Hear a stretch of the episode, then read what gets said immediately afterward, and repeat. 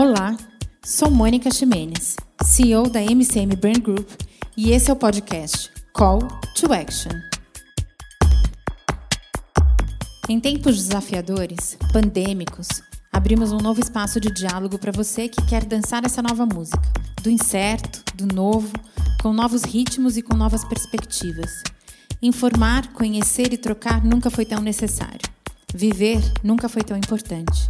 Nossa série de podcasts não é sequencial, então escolha o tema que faz sentido para você, ouça e compartilhe.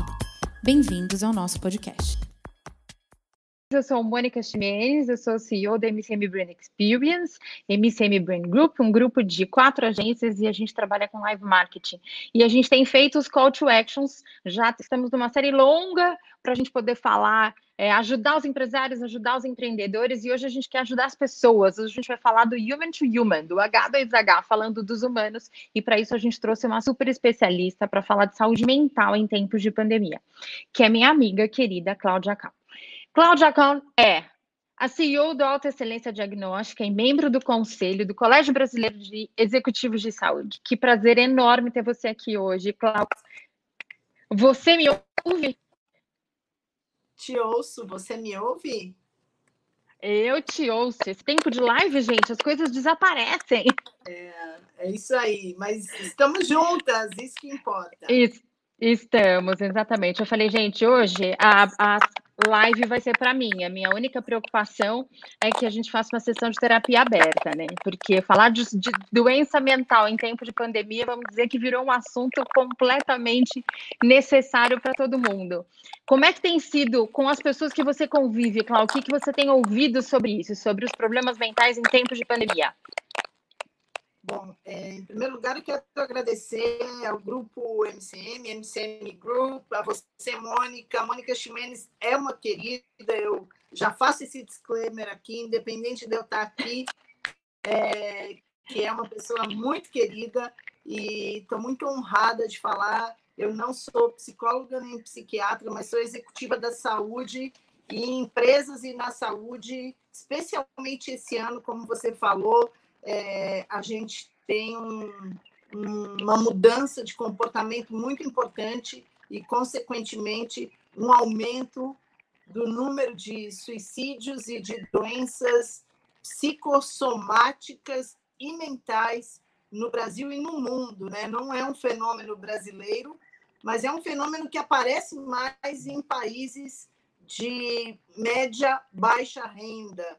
Então, é muito importante a gente ter essa ciência. Isso acontece no mundo inteiro, mas acontece de maneira predominante por aqui. É, é um assunto para a gente falar, né? É um assunto que a gente tem que falar. Então, eu quero só começar te agradecendo e dizendo que hoje, quando a gente fala 11 mil pessoas tiram a própria vida todo ano, é um número que, perto de muitas outras doenças, parece pouco. Mas quando a gente fala que 32% dos executivos e das pessoas que trabalham na jornada do dia a dia pesada em várias empresas de segmentos diferentes, hoje são acometidas por doenças como depressão, burnout, estresse e outras doenças mentais que quando a gente fala doença mental, todo mundo já vai ao extremo e não pensa nessas e por isso muitas vezes quando ela aparece, ela aparece já com sintomatologia muito clara, com necessidade de medicação e etc., a gente tem condição de ver isso muito mais é, é, é, antecipadamente. A gente consegue diagnosticar com pequenos sinaizinhos e a gente vai poder falar disso aqui. Eu acho interessante, Cláudia, porque a primeira vez que eu te ouvi falando, é, a gente se encontrou num fórum da DASA, a primeira vez, que eu fui convidada por vocês para poder contar um pouco da minha experiência, mas a primeira vez que eu te vi falando mesmo foi no grupo da Winning Women, onde você foi fazer uma palestra especificamente sobre saúde mental. É, e eu saí de lá muito impactada de ver aqueles números todos, né? De ver a quantidade de gente sofrendo é, e, e agora, em tempos pandêmicos, a gente sabe que isso se acelerou muito mais. É, que dados novos você tem sobre isso? Assim, como é que você tem enxergado? Como é que as coisas chegam até você sobre isso? Sobre as doenças mentais em tempos de pandemia? Incrível que é, houve uma pesquisa uh, feita no Brasil. Eu vou trazer alguns dados novos, porque a gente poderia aqui ficar falando sobre indicadores de, de, de, de depressão e etc. O que a gente pode contar para vocês é que é, o, o número de pessoas tem crescido e, ao mesmo tempo, antes existia uma subnotificação porque as pessoas não tinham a vontade e tinham vergonha de falar. E tem muitas empresas, por isso eu, você viu eu falando lá no Winning Women da UI sobre isso, tem muitas empresas que estão positivamente trazendo isso à tona. Então, houve uma pesquisa onde se detectou que 60 37% dos médicos que recebem um paciente sobre alguma, alguma possível patologia, um sintoma, 67,8% tinham, junto com a patologia, alguma comorbidade psicológica. Eles tinham uh, alguma queixa de que isso apareceu ou veio à tona depois de um estresse, depois de um, um, uma, uma doença é, psicossomática importante, depois de uma depressão, e aí vieram as doenças que aparecem como somatizadas, né? Então, é a enxaqueca, é um, um problema de, muitas vezes, torcicolo, e a pessoa não sabe mais o que fazer, e aí são outras patologias ainda mais sérias, culminando com a questão do suicídio, que é algo muito importante e que as pessoas têm um, um tabu muito grande para falar sobre o assunto.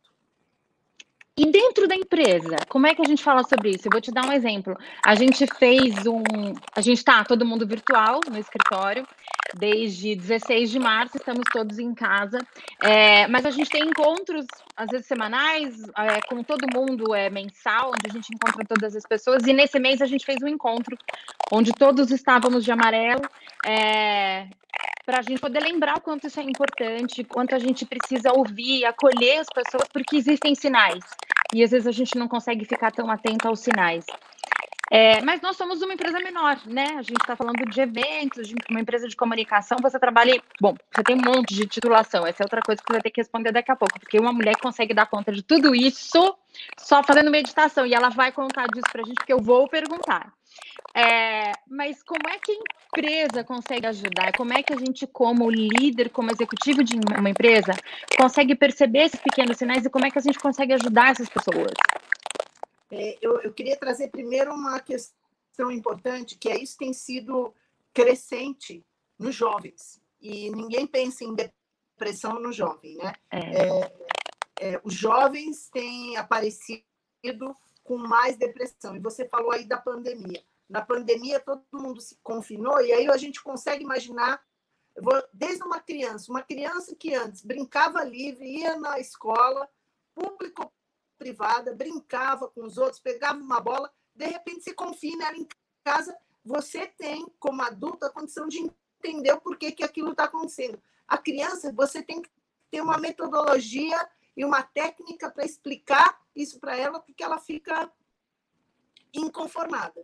Então, a gente vai em cada pontinho de contato com a possibilidade da depressão, do estresse, e a gente vê que isso pode nascer com uma criança em casa, um adolescente que tem toda a vida, né? Eu tenho uma sobrinha de 16 anos, aquela vida que, que né, é sair com os amigos, é encontrar os amigos, de repente todo mundo em casa. Não é todo mundo que tem a capacidade de pegar ou computador ou um livro e conseguir se concentrar e se satisfazer dessa forma. Então, desde a escola até a empresa, eu vejo uma oportunidade de se fazer muitas coisas para se prevenir. E aí, de uma empresa pequenininha a uma empresa gigantesca, a nossa empresa tem 35 mil colaboradores, além de médicos e terceiros envolvidos. O que, que uma empresa é, pode fazer? Isso começa no líder e no colega. você detectar sinais de isolamento, quietude, de mudança de comportamento.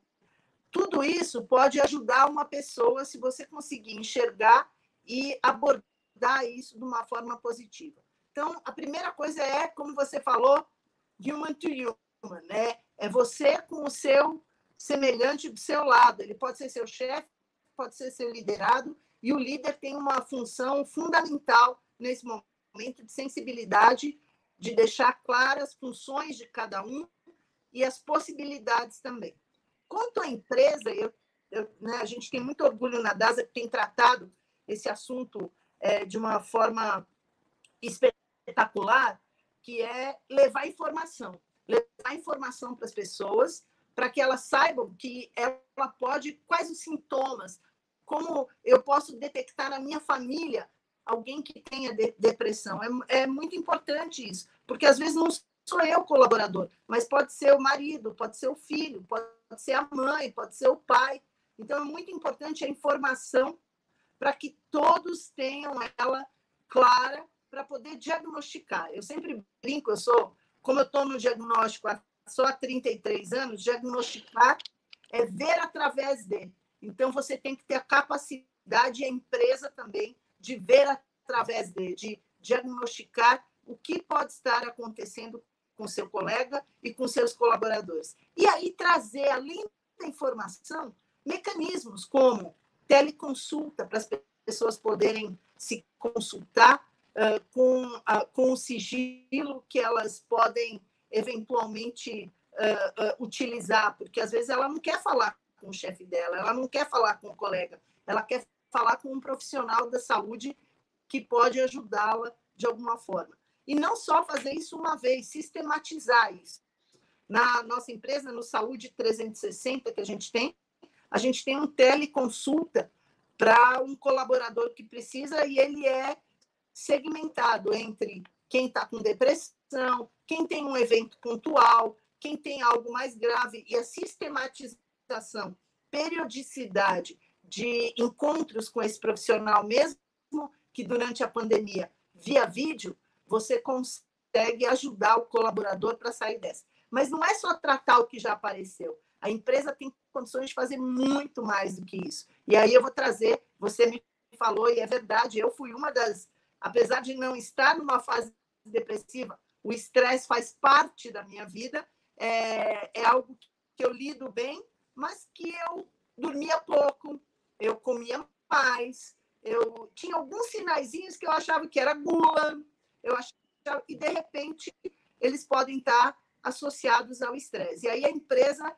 é, me apresentou a meditação, a gente vai falar mais na frente sobre isso, mas tem outras ferramentas, tem a meditação, tem o exercício. A nossa empresa começou com um trabalho que era um desafio 90 dias, que quem quisesse entrar era você com o seu celular se desafiando, é, envolvendo a família.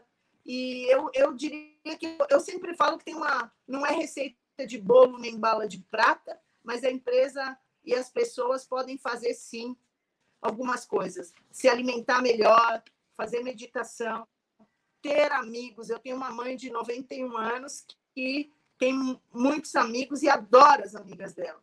E eu acho que isso é fundamental, você conversar, você se abrir com uma amiga que você tenha é, mais intimidade, é, você ter colegas, ouvir música, fazer um trabalho voluntário. Se você não tem trabalho, porque você está desempregado, e é um grande motivo dos brasileiros de depressão, de repente, essa pessoa pode iniciar uma possibilidade de sair dessa depressão com trabalho voluntário. Eu lembro uma figurinha, eu não vou lembrar exatamente aonde, mas eu, quando eu ia viajar, eu acho que era para o Guarujá ou para algum lugar, tinha uma pessoinha que eu parava no lugar e tinha um canteiro com uma cabine do, do policial rodoviário.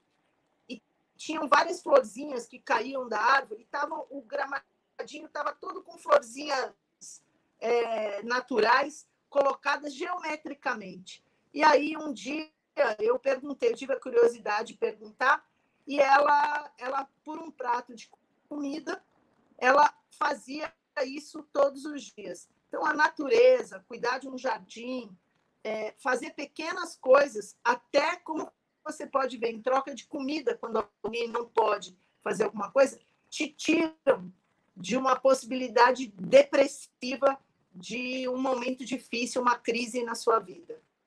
Eu considero que as empresas e as pessoas têm muito por fazer e podem fazer diferente com pouco dinheiro, mas com muita ação. Que lindo! Eu não tenho como não te perguntar. É, esse momento pandêmico trouxe uma insegurança muito grande para todos nós.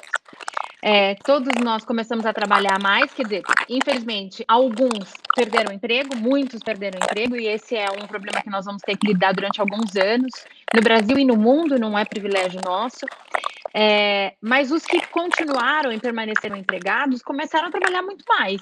Então, a gente fica exposto à tela muito tempo. É, e às vezes eu tenho a sensação de que eu comecei a falar com máquinas, que eu começo a falar sozinha, porque você fica tanto tempo na frente do computador, ou tem dia que eu não quero falar nada mais, porque eu desligo o computador depois de 14 horas em call, né? A gente se perde nos endereços de, de, de entrar em uma e sair em outra, em live, e call e tal, que chega no final do dia eu falo, eu não quero mais falar. É, e daí eu lembro um dia, no dia que você falou sobre saúde mental, e eu vou te perguntar para você contar isso para as outras pessoas, porque eu acho que é uma coisa super importante. Você contou do programa de meditação que mudou a sua vida. É, e para mim, eu diria que o que me salvou nessa pandemia foi descobrir que eu podia fazer yoga em casa. Então eu comprei na nossa amiga Luiz Helena, que estava aqui semana passada no nosso Call to Action. Entrei no Magalu, comprei os tapetinhos de yoga eu e meu filho, eu tenho um adolescente de 12 anos, começando a adolescência no meio da pandemia, trancado em casa desde 16 de março. É, então, vivendo os hormônios todos em ebulição, trancado dentro de casa, e a gente começou a fazer yoga e meditação, nós dois em casa aqui no chão é, meditação guiada, depois a gente foi aprendendo a fazer sozinho, então ainda não fiz o curso de meditação transcendental, mas eu diria que isso me salvou durante a pandemia para a gente conseguir reestruturar a empresa, organograma, produtos, serviços, mudar tudo, não falir, porque imagina, o nosso 90% do nosso negócio eram eventos, né?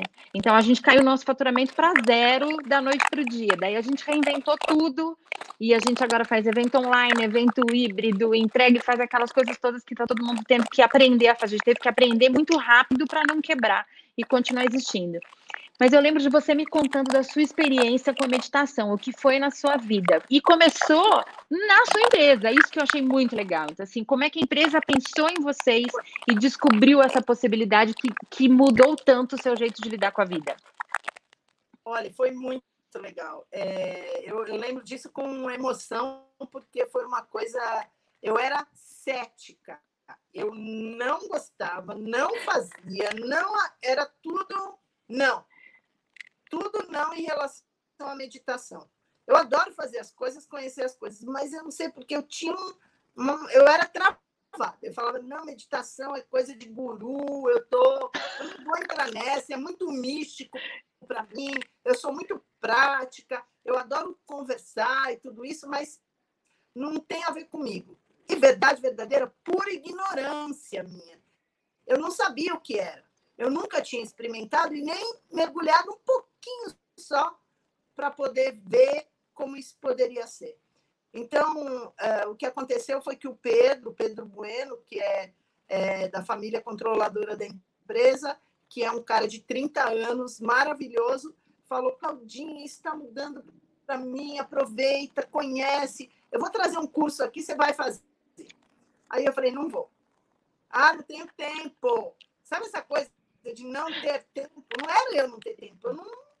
E aí eu falei, ah, quer saber? Eu vou. Eu fui meio que por obrigação. Estão todos diretores, então eu vou. Quando eu entrei, o professor a primeira coisa, a sensibilidade de, de quem tem isso, ele percebeu que eu era bem cética no assunto. Ele falou, o que te faz querer fazer? Eu falei, alguém provar que isso vai ser bom para mim. Eu vou fazer um parênteses aqui, porque simultaneamente eu vivia um momento da minha vida uh, em que a enxaqueca. Eu, eu conheço a enxaqueca desde que eu era adolescente. Tá. Conheci com os meus pais. Meus pais tinham enxaqueca. Meu pai tinha e minha mãe tem. tem. Hoje minha mãe tem raro, mas minha mãe tinha mais. E aí eu falei, olha, se conseguir fazer alguma coisa, ele falou, eu vou te mostrar o que, que acontece com quem tem enxaqueca, o que, que acontece na ressonância, no eletroencefalograma de quem é, faz meditação. Aí começou a falar minha língua, né? Ele começou a trazer o, o meu dia a dia. O científico. Uhum. Ele levou pela, pela curiosidade. Eu comecei a estudar, entender, ele começou a mostrar na aula. Eu falei, olha, eu vou tentar. E realmente, para mim, é, meu marido fala assim: ah, você ficou mais feliz, mais leve. Eu continuo exigente, eu continuo a trabalhar muito, mas eu uh, conheci a meditação. Hoje eu medito duas vezes por dia, 20 minutos. O que, que é 20 minutos na nossa vida de manhã? Quanto tempo de novela você assiste? Quanto tempo de série você assiste? Então, o que, que são 20 minutos de manhã, 20 minutos à noite para você fazer isso? Isso tem uma técnica, sim, foi ótimo. Eu aprendi a técnica, que me facilitou muito. E a enxaqueca não fez mais parte da minha vida. Eventualmente, começou a ficar mais raro a, a crise de enxaqueca. De repente, eu eventualmente tinha uma dor de cabeça, mas não enxaqueca de não conseguir ver um, um rasguinho de luz como eu tinha, e assim por diante. Eu cheguei há uns três anos atrás a ser internada, me viraram de cabeça para baixo e era uma enxaqueca muito forte. Então, é, eu posso dizer que mudou minha vida. É, o Henry, que foi meu professor, é um querido amigo. É, existem vários tipos de meditação. Eu, pessoalmente, respeito todas. Eu, pessoalmente, me identifiquei com a meditação transcendental e não acho que é só a meditação. Se você não sabe, se você não, não tem ainda esse fit aí com, com meditação, tenta parar uns momentos que você vai ver que isso abre um espaço. Eu aumentei a criatividade, a minha performance, tudo melhorou para mim. E depois eu comecei a ler um pouquinho mais e tem muitas empresas que fizeram espaços para meditação dentro da empresa, horários para meditação dentro da empresa, para as pessoas entrarem na sala tranquilas, uma sala mais adequada. E essas pessoas trari, traziam e trazem mais performance. E a empresa sobe de patamar, a régua sobe, sobe a performance, sobe a entrega. E isso, de fato, tem acontecido comigo. Então, é, aquele ceticismo acabou e hoje eu sou uma embaixadora da causa. É, falo para todo mundo: tenta, que é muito legal. Fato. E depois daquele dia que eu te ouvi, eu falei, gente, se uma pessoa como a Cláudia, com a quantidade de títulos que ela tem, a quantidade de coisas que ela faz, ela consegue parar 20 minutos de manhã e 20 minutos à noite, não é possível. Eu tenho que conseguir. Sim, e, e tem. É... Igual escovar o dente, Mônica. Tem que ser igual escovar o dente. Escovar o dente você não escova X vezes por dia? Pois é, são só duas vezes por dia. Se você não conseguir fazer as duas, faça uma, porque vai te ajudar. E meditação não é lavagem cerebral, não é nada disso. É você dar um pouquinho mais de espaço naquelas ondas cerebrais do pensamento que passa assim, você e eu gostamos de rapidez, disso. Então a gente é agitada, a gente então fazer isso traz um espaço que a gente não conhece aqui, né? Muita coisa a gente não conhece da cabeça da gente. Então eu fico aqui uh, falando, se você deixar três horas só sobre isso, porque é uma delícia. Obrigada pelo. Deixa te... Não, obrigada a você. E deixa eu te perguntar, é, a gente consegue trocar o momento? Porque, por exemplo, para mim, é, a meditação é um momento de quietude cerebral, né? Onde eu diminuo a velocidade do meu pensamento. Porque eu penso muito rápido, ajo muito rápido, eu faço um milhão de coisas ao mesmo tempo e tal. Mas uma das coisas que aquieta o meu pensamento é tocar piano, por exemplo é, é, ler partituras que eu não conheço, né? Então eu vou, eu boto meu cérebro num outro lado funcional para ir aprender a tocar uma, uma parte, uma música que eu não conheço, porque eu tenho que fazer ele funcionar em outro, em outro lugar.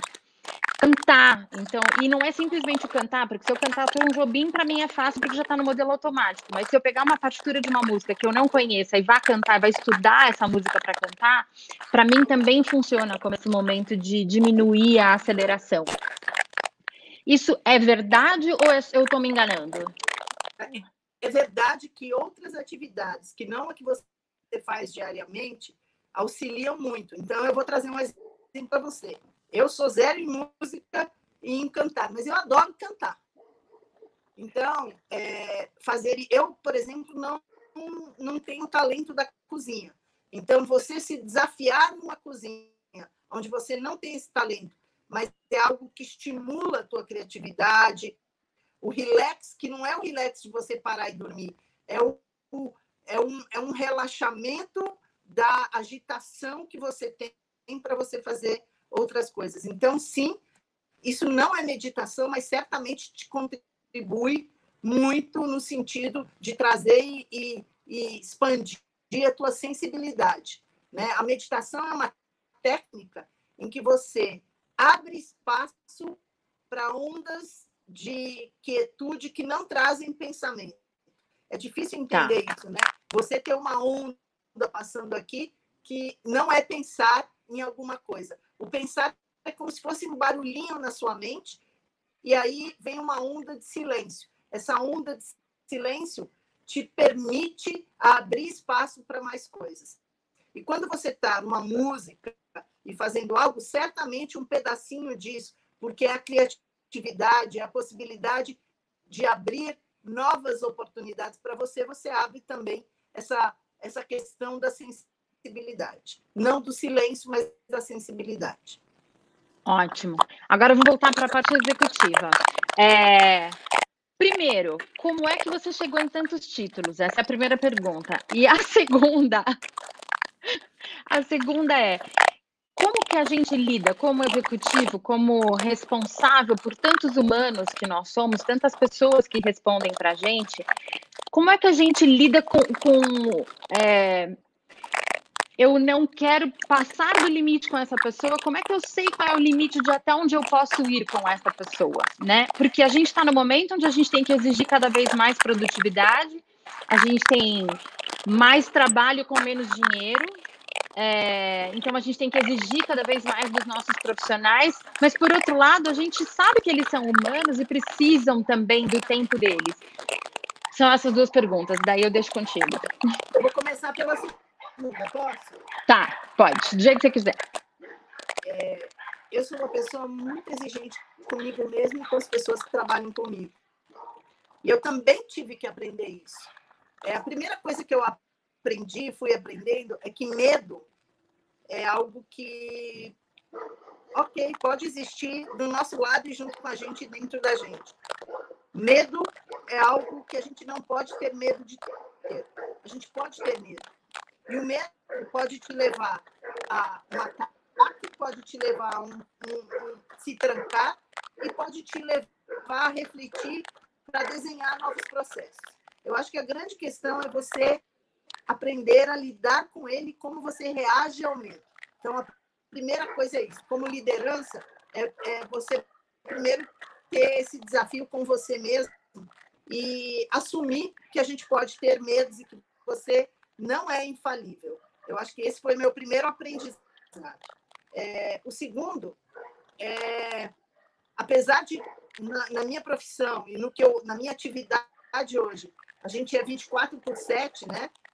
porque além do alta, a gente tem na DASA uma operação de diagnóstico dentro de hospitais, que é da minha responsabilidade. Nós estamos em 160 operações hospitalares no Brasil. E o hospital não para, é 24 por 7, né? E eu sempre digo que pode dar um, um, alguma coisa para alguém ocupado fazer, se alguém vai pegar para fazer. Aprender a dizer não é outra coisa que eu também tive que aprender, ainda estou aprendendo, porque nem sempre eu, eu falo não. É, e eu acho que o respeito mútuo de você olhar para esse momento, e às vezes a nossa agenda é completada pelos outros. Entram, caem coisas na agenda, e aí você não tem almoço, às vezes você não tem jantar. E é muito importante você se dar o direito, mas saber a forma de abordar isso com as pessoas. Olha, nesse horário eu não vou poder, vamos tentar marcar uma outra data. Eu acho que o segredo de tudo isso é a forma, não é o quê. O quê, eu acho que são limites que nós podemos ter, e as empresas têm essa responsabilidade nesse momento de rever esse novo normal que todo mundo chama, que é o home office, é a gente estar tá dentro do, do, do, do escritório, quando não é um escritório, é na cozinha, ou quando não é na cozinha, é com o neném no colo. É, e tem várias coisas acontecendo. Então, tem é, esposa é, passando de calcinha e sutiã, é, marido passando de cueca. Gente, é, é. que ninguém tem que fazer. Ou então não pode fazer isso. Aconteceu, aconteceu. Como a gente aprender a lidar com isso é o momento que a gente está vivendo. Então, é, lidar com os medos e, e criar a governança e o respeito neste novo modus operandi dentro das empresas é uma responsabilidade. A gente tem aí o Venâncio, que na nossa empresa é o diretor de RH, junto com muitas pessoas, e eu aprendi que RH não é só uma pessoa, RH somos todos nós. Então, recursos humanos, humanos somos nós. Então, todo mundo tem que colaborar. Acho que a palavra da vez para 2021 e 2020 é colaboração. E aqui eu vou aproveitar e terminar essa parte da pergunta dizendo o quanto que eu me orgulho e, ao mesmo tempo, admiro os profissionais de saúde que são uh, dedicados e que tiveram nas suas casas, é, nas suas famílias, também perda de pessoas e saíram para trabalhar para poder cobrir o plantão como tiveram que é. cobrir. Então, seja de onde for, seja enfermeiro, biomédico, biólogo, médico, gestor, estavam todos ali apostos para fazer. E não só da saúde, como pessoas diretas, logística, é, quem trabalhou na infraestrutura, em obras, para a saúde também, é, são pessoas que merecem todo o aplauso do mundo. Fato, todo aplauso, toda gratidão que nós temos que ter, porque é, a pandemia, eu digo sempre, se perguntasse para a gente em dezembro, não sei você que talvez tenha mais dados, mas se me perguntassem em dezembro de 2019, que a gente ia ter em março, que ficar em casa um ano praticamente, eu ia dizer, não, gente, não é filme de ficção científica, nós já estamos em outro século, né? A gente tem vacina para tudo, tem remédio para tudo. Então foi um grande susto. Mas eu acho que de tudo isso, é, para mim, você falou uma palavra que eu gosto muito da colaboração, e outra palavra que eu uso muito é a generosidade. Para uma pessoa sair de casa e se colocar em risco para poder cuidar de alguém, colocar sua família em risco para cuidar de alguém, para limpar um hospital, para limpar um banheiro de um hospital, para poder cuidar dos diagnósticos de alguém, para é, cuidar de alguém, é necessário muita generosidade. É, então, eu acho que esse é um ano que nós vimos isso acontecer. Os humanos voltados para os humanos e generosos em partilhar aquilo que eles tinham de melhor, é, que é o se dar para alguém, né? E eu acho que isso aconteceu. Por outro lado, a gente também vê um monte de gente que não suportou, é, não suportou a dor, não suportou perder o emprego, não suportou a pressão, é, isso sucumbiu e infelizmente a gente está esse ano de setembro amarelo com muito com um aumento do número de casos muito maior. É, que recado você dá para essas pessoas que perderam os entes queridos e como é que a gente faz para a gente voltar a diminuir esse índice? É, bom, em primeiro lugar, é, sim, é, é admirável. Eu, eu considero muito importante, e aí quero parabenizar você, a gente falar sobre esse assunto. Então, esse, isso é algo é, muito importante. É, como que a gente pode ajudar na prevenção? É, tem alguns fatores que colaboram com isso que a gente não percebe no dia a dia. É utilização abusiva de álcool, de drogas, de cigarro, é, que são situações ações que hoje já foi comprovadamente são determinantes para é, gatilhos de depressão, ou do depressivo que se torna um usuário cada vez maior e eventualmente até um suicídio.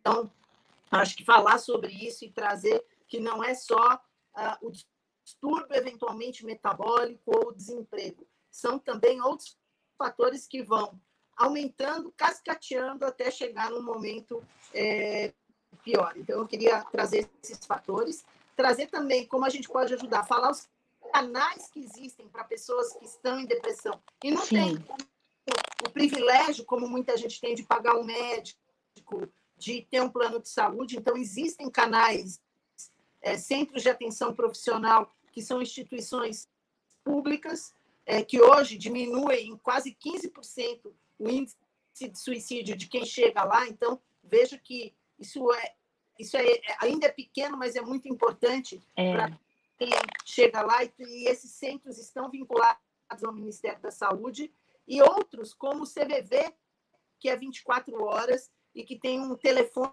que é 181 para quem quiser procurar, trabalha com chat, com e-mail e tem dados lá dentro para familiares lerem e, e, e, estarem atentos. Então, eu acho que isso é muito importante, muito importante o que nós estamos falando aqui, que é poder falar. CVV não é só para quem é maluco e quer se jogar pela janela, é quem está realmente com um problema e pode uh, procurar, assim como os, os CAPs, que são os Centros de Atenção Profissional Psicológico do Ministério da Saúde. Então, informe-se. Hoje todo mundo tem celular, tem internet, pode perguntar e, por isso, tem condições de buscar uh, alguma coisa. Eu, eu, diria que assim, a, a mensagem para as pessoas é: vamos falar cada vez mais disso, Vamos usar o setembro amarelo. Eu não sei se todo mundo sabe por que setembro é amarelo. Vocês sabem por quê? Não, eu pus amarelo, me conte.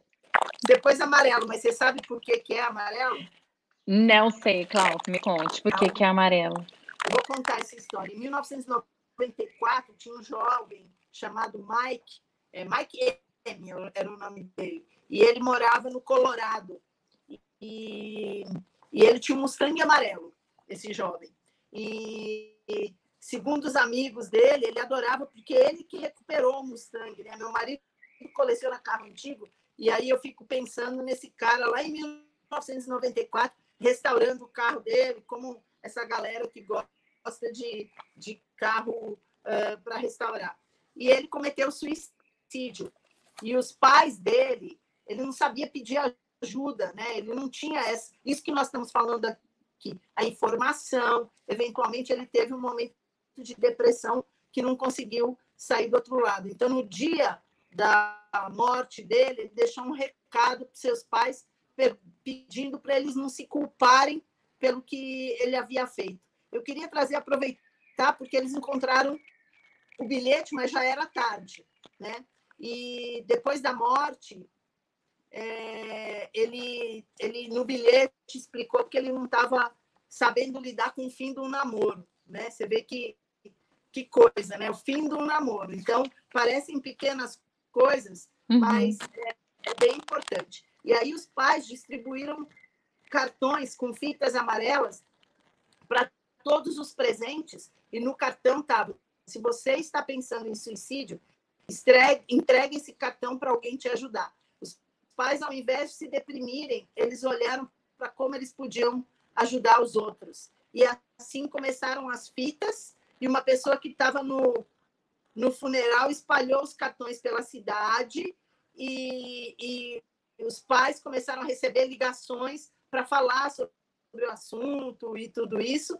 E, enfim, e aí várias campanhas começaram a nascer, algumas delas referindo ao Mustang uh, amarelo. O Mustang era um Mustang 1968, é um carro antigo, e ele era muito apaixonado por esse carro, então começaram várias campanhas, uma delas era Yellow Ribbon, cada, cada uma tinha um nome diferente, até que se considerou, uh, por um projeto de lei, um, um setembro em, em homenagem a ele e para que se falasse sobre esse assunto, para que todo mundo tivesse ciência do porquê que isso nasceu e o quão importante é a gente tratar não só o assunto do suicídio. Setembro Amarelo é, é, é uma homenagem, mas a gente tem que olhar tudo que está em volta disso, porque a gente pode evitar que ele aconteça e que aconteçam depressões e outras doenças psicológicas e mentais por conta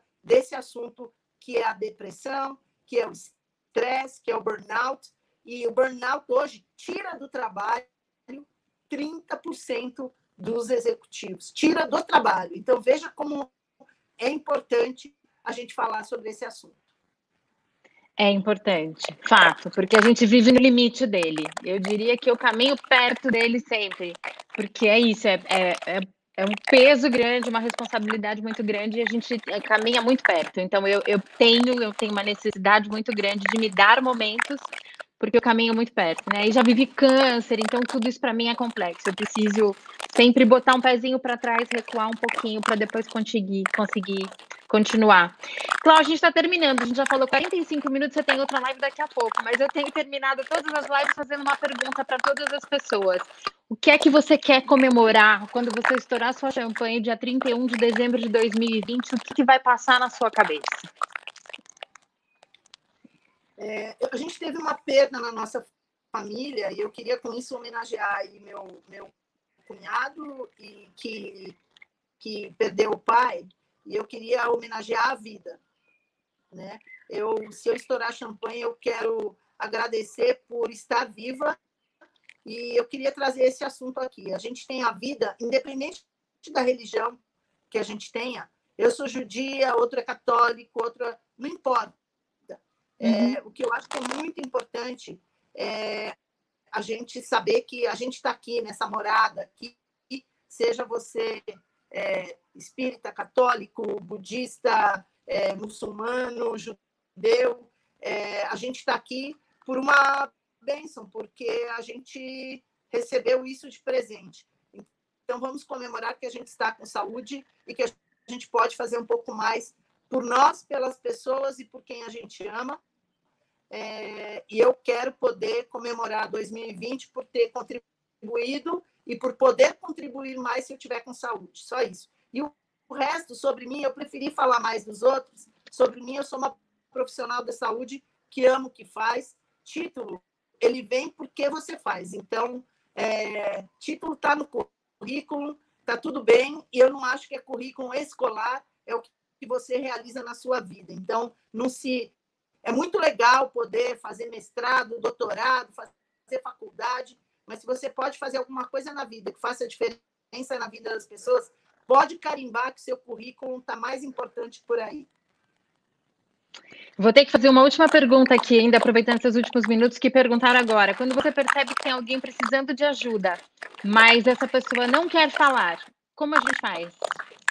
Bom, a primeira coisa que você faz, se você conhece bem a melhor amiga, você vai achar uma forma, mesmo que não queira falar, de trazer uh, essa pessoa a um momento de poder uh, falar não para você, mas para alguém que essa pessoa possa se abrir. É, e se você não conhece essa pessoa, procure um familiar um amigo o mais rápido possível para poder envolver. É, você precisa ter a sensibilidade de abordar só quando pode abordar, mas não simplesmente lavar as mãos e falar, então, se ele não quer ou ela não quer, eu não vou fazer nada faça de outra forma. Então, tem maneiras. Um amigo, uma amiga, um pai, uma mãe, um namorado. Se for, for por um fim de namoro ou casamento, as pessoas precisam encontrar alegrias. Por isso que eu falei do trabalho voluntário, de outras coisas, porque quando a gente tem um vazio, a gente pode preencher. Agora, existem alguns que são quimicamente, bioquimicamente necessários de terem ajuda, com medicação. E aí tem que procurar um médico. É isso aí. É isso aí, gente. Vamos todos ficar atentos. É, eu também tenho muito a comemorar. Para mim, 31 de dezembro está sendo muito simbólico, inclusive por, pelas lives, porque eu tive inúmeras oportunidades esse ano através das lives de conversar com empresários, com empreendedores, de encontrar soluções para pequenos empreendedores que estão passando por crises tão grandes, de ressignificar o meu negócio, de encontrar um novo jeito de viver, de encontrar um novo jeito de viver com a minha família, porque nós ficamos nós três trancados aqui em casa, então eu tenho muita coisa para comemorar. Perdi pessoas muito queridas, então tive que lidar com isso também, com a dor da perda do Covid, porque ela foi muito cruel com, com todos nós. É, mas essas lives me encheram de esperança porque a gente consegue ajudar as pessoas a terem esperança. Então a gente está terminando o Setembro Amarelo sabendo por quê, porque a Clau contou pra gente. Semana que vem é a primeira live do Outubro Rosa, que para mim faz muito sentido, porque eu tive a minha mama, é, ela foi embora. E eu vou fazer com a minha médica que se tornou uma das minhas grandes amigas, que é a head de mastologia do AC Camargo, doutora Fabiana Macdite. Ela que vai estar com a gente semana que vem para a gente falar do outubro rosa do câncer de mama. Porque o mais louco, ela foi a minha médica, então a minha história de vida se conectou com a dela e ela teve câncer de mama, né, dois anos atrás. Então ela está comemorando a vida dela também no outubro rosa. Então, semana que vem temos outra médica. Mas eu queria te agradecer muito pela sua generosidade, pelo seu espírito colaborativo de estar conosco, de ajudar a gente a encontrar soluções e falar de um assunto tão difícil, mas que permeia a nossa vida todos os dias. A gente todo dia ouve alguém que está sofrendo de depressão, todo dia ouve alguém que está com burnout, todo dia ouve a notícia de alguém que não suportou continuar vivendo. Então, que a gente consiga estar com os ouvidos cada dia mais atentos e com mais informação para a gente poder saber o que fazer com eles. Clau, muito obrigada por você ter sido generosa conosco nessa tarde, ter dividido quem é você conosco para a gente poder aprender um pouco mais a ajudar alguém. Obrigada. Eu que agradeço. Obrigada, Mônica. Te agradeço. Agradeço a todos vocês por ouvirem, assistirem e principalmente se inspirarem para cuidarem dos outros também. Que bom.